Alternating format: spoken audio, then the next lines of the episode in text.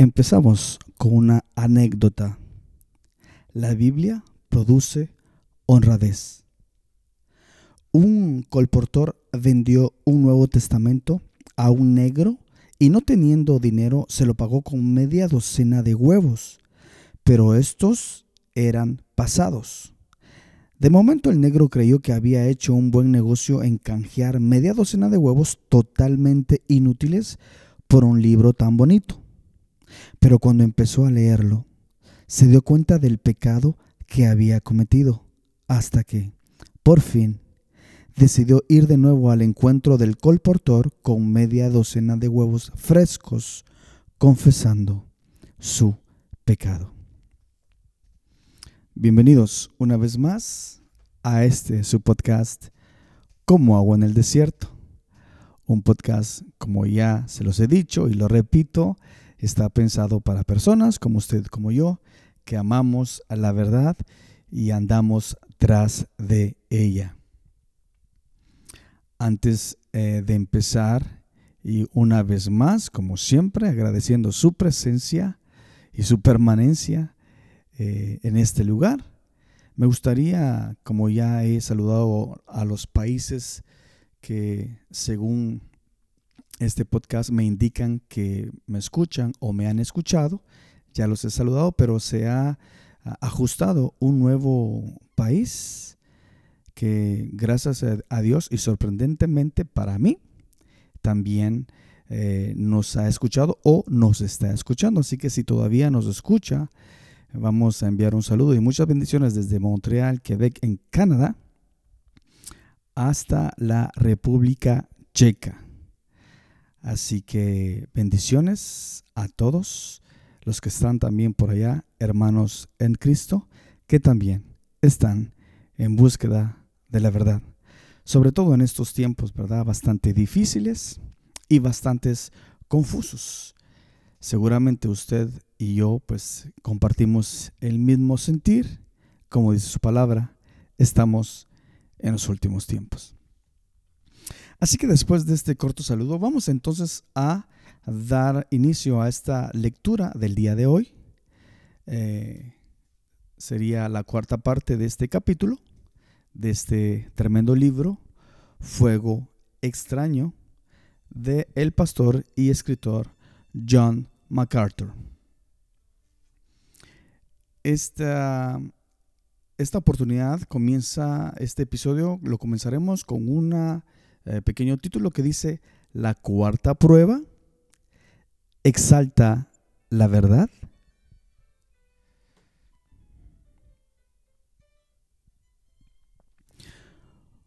Una cuarta y estrechamente relacionada prueba que debe ser aplicada a cualquier supuesta obra del Espíritu Santo es la siguiente. La obra destaca la verdad espiritual y la claridad doctrinal o crea confusión y promueve el error? En primera de Juan 4:6, el apóstol escribió simplemente: Conocemos el espíritu de verdad y el espíritu de error.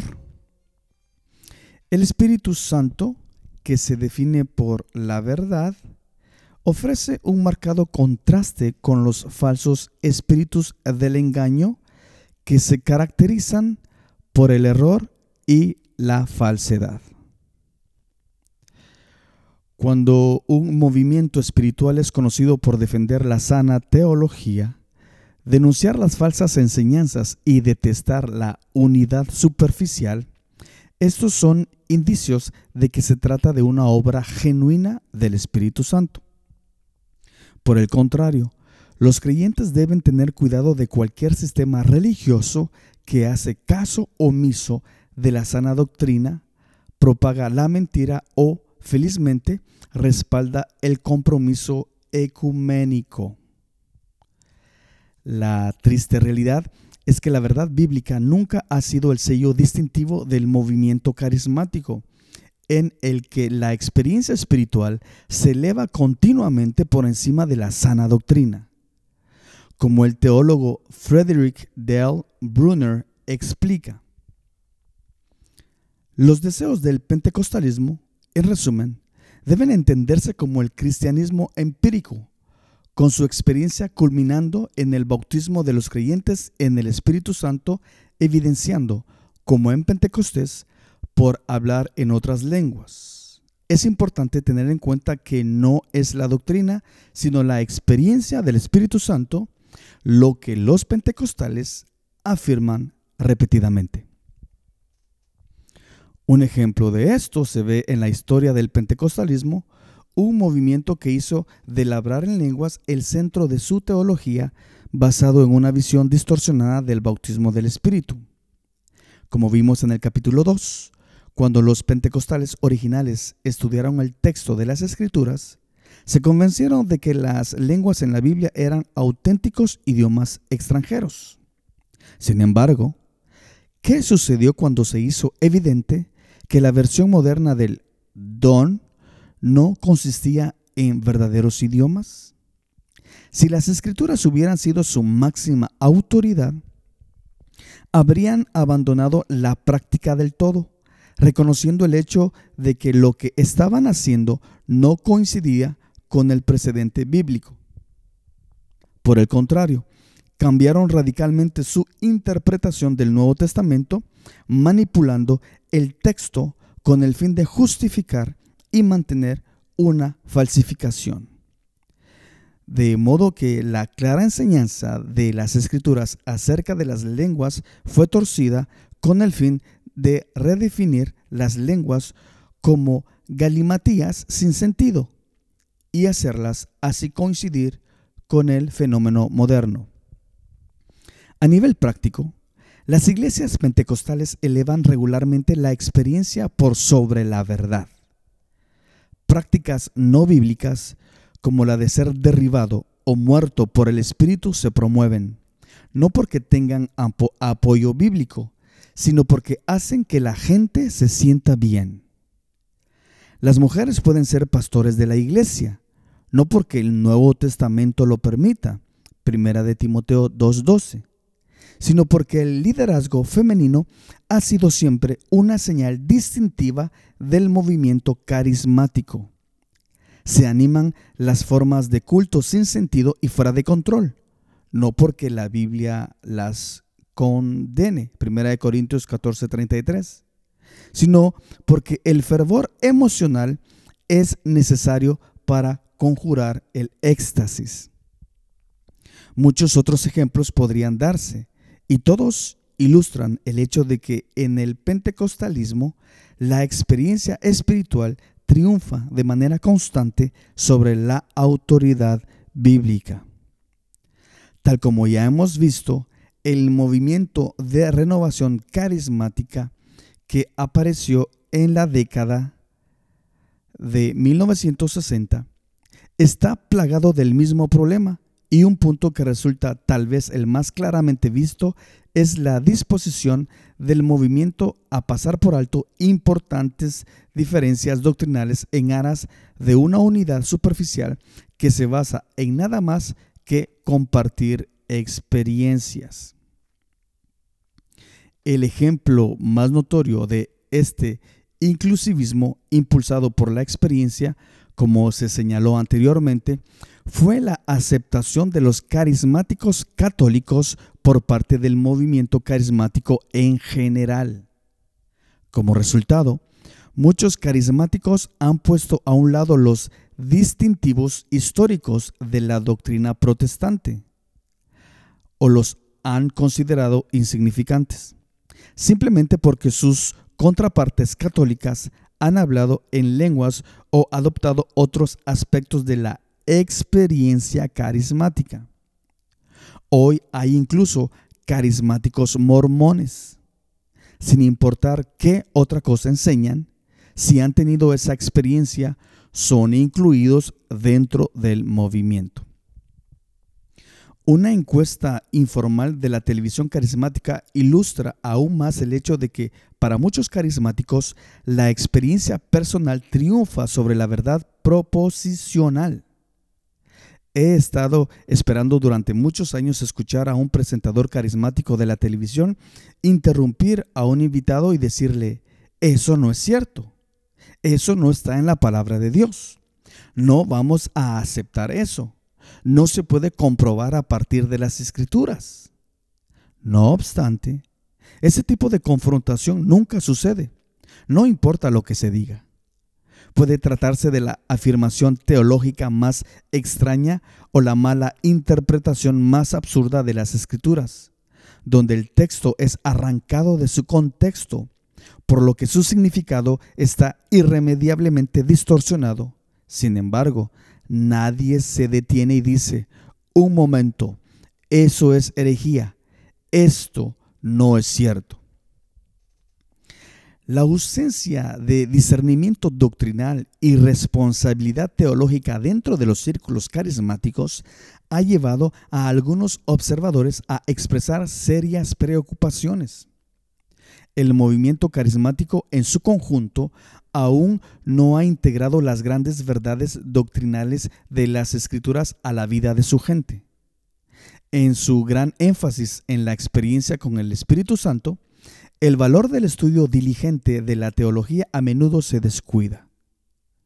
Eso es decir poco. Doctrinalmente, el movimiento carismático refleja el período de los jueces, el tiempo en la historia de Israel en el que cada uno hacía lo que bien le parecía. Jueces 21-25.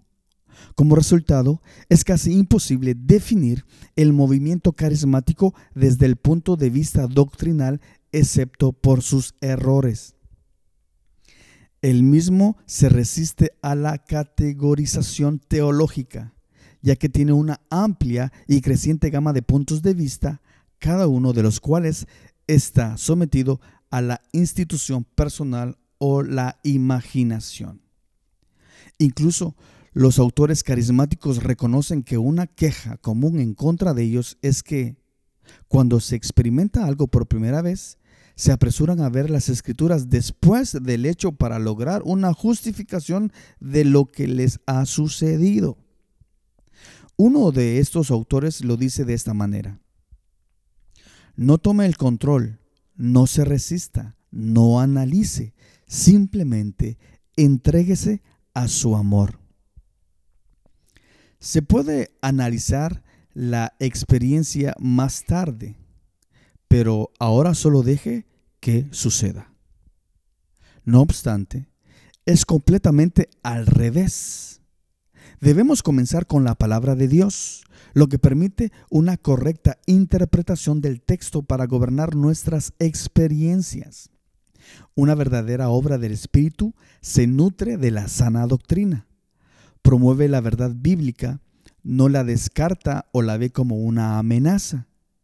Una vez que se le permite a la experiencia ser la prueba de fuego de la verdad, el subjetivismo se convierte en algo dominante y ni la doctrina ni la práctica se definen por la norma divina de las escrituras. Los carismáticos minimizan la doctrina por la misma razón que degradan la Biblia. Piensan que alguna preocupación por lo eterno y la verdad objetiva sofoca la obra del Espíritu. Ellos prevén el ministerio del Espíritu como algo que fluye libre infinitamente maleable, tan subjetivo como para desafiar la definición. Los credos, las confesiones de fe y la teología sistemática son vistos como un estrecho confinamiento, sin ser lo bastante flexibles como para que el Espíritu obre dentro de ellos. Reconociendo esta tendencia en los círculos carismáticos, un autor escribió, un estudiante de la universidad una vez me advirtió acerca de la doctrina peligrosa de los demonios, su descripción de la teología sistemática. Él explicó, el Señor nos ha dado el Espíritu Santo para interpretar las escrituras. Enseñar doctrina es el intento de Satanás de usar nuestra mente para entender la Biblia en lugar de confiar en el Espíritu Santo. Esta es una declaración sorprendente. En realidad, la única cosa que la buena teología líquida es el error, líquida es el error. Por lo que la sana doctrina es el mayor antídoto contra las desviaciones carismáticas. Recuerde, el Espíritu Santo es el Espíritu de verdad. Juan 16:13. Cualquier obra suya exaltará la verdad bíblica y la sana doctrina en los corazones y las mentes de su pueblo. La quinta prueba. ¿Produce amor a Dios y a los demás? Jonathan Edwards expresó una quinta y última prueba con el fin de evaluar cualquier movimiento espiritual. Una verdadera obra del Espíritu hace que las personas amen más a Dios y a los demás.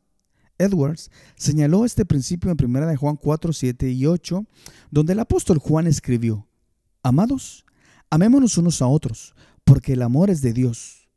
Todo aquel que ama es nacido de Dios y conoce a Dios. El que no ama no ha conocido a Dios, porque Dios es amor. Un fruto principal del Espíritu es el amor. Gálatas 5:21. Y donde existe el verdadero amor, hay evidencia de la obra genuina del Espíritu. Una verdadera, verdadera obra del Espíritu produce un amor a Dios que se expresa en la adoración y la alabanza de una mente sobria. Esa es la definición de la adoración bíblica. La adoración es una expresión de amor a Dios y, por lo tanto, debido a su propia naturaleza, involucra las pasiones del alma. La mayoría de los cristianos entiende esto al menos de forma rudimentaria.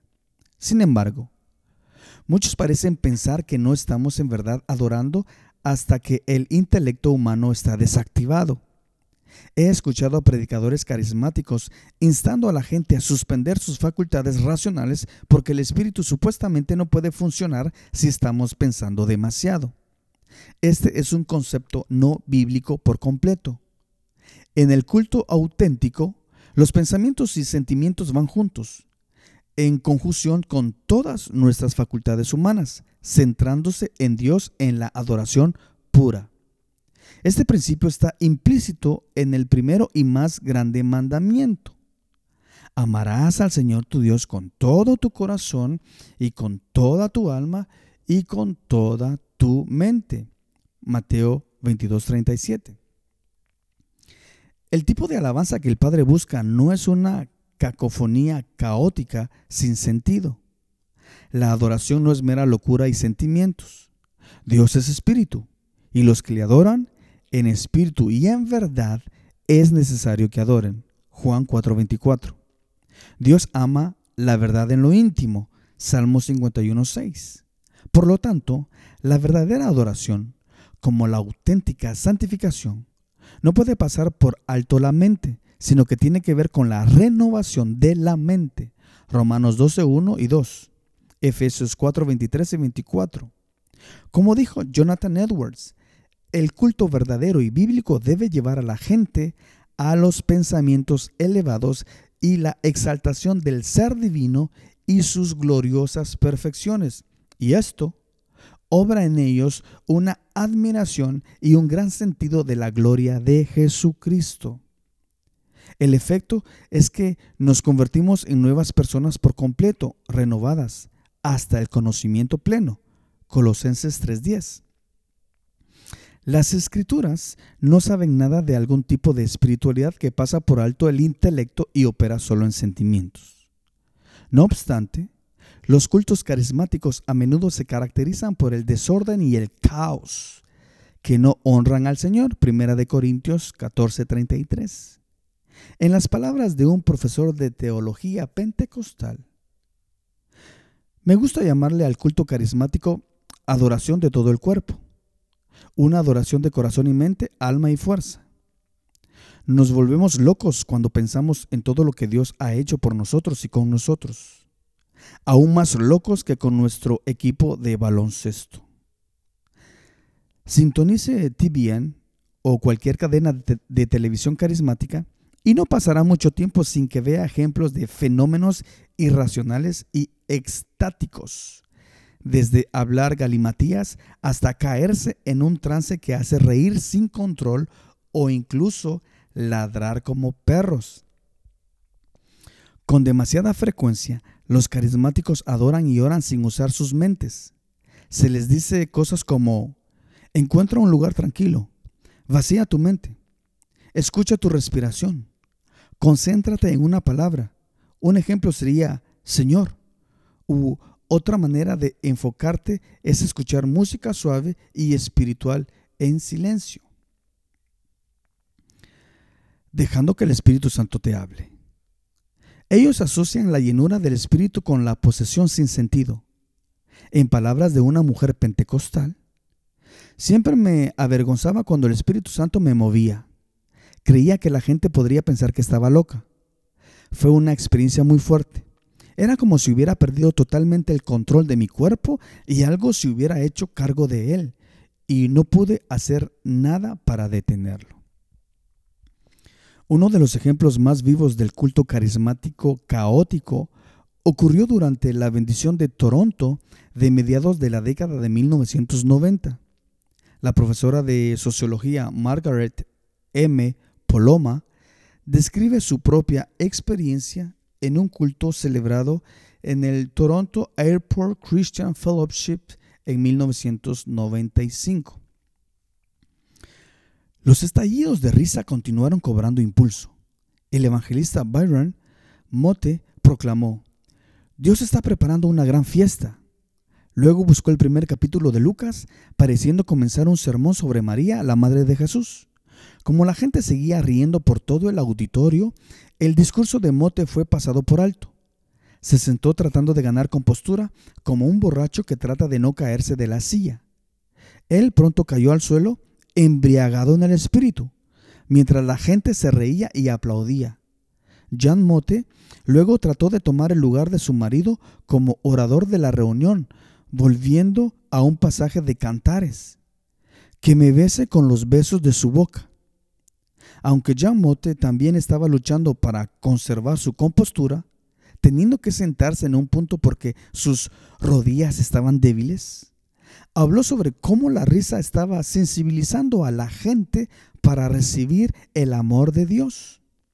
Los de la congregación que no estaban espiritualmente borrachos, tirados en el suelo o riendo sin control, la siguieron luego en el canto, Mi Jesús, te amo.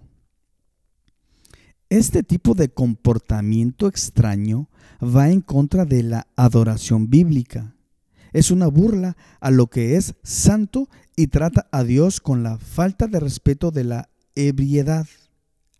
Aunque la bendición de Toronto ha disminuido en importancia desde el comienzo del nuevo milenio, constituye un ejemplo de los comportamientos irracionales que pueden surgir cuando se anima a la emotividad desenfrenada en la adoración. Payasadas similares caracterizaron a los primeros pentecostales del avivamiento de la calle Azusa.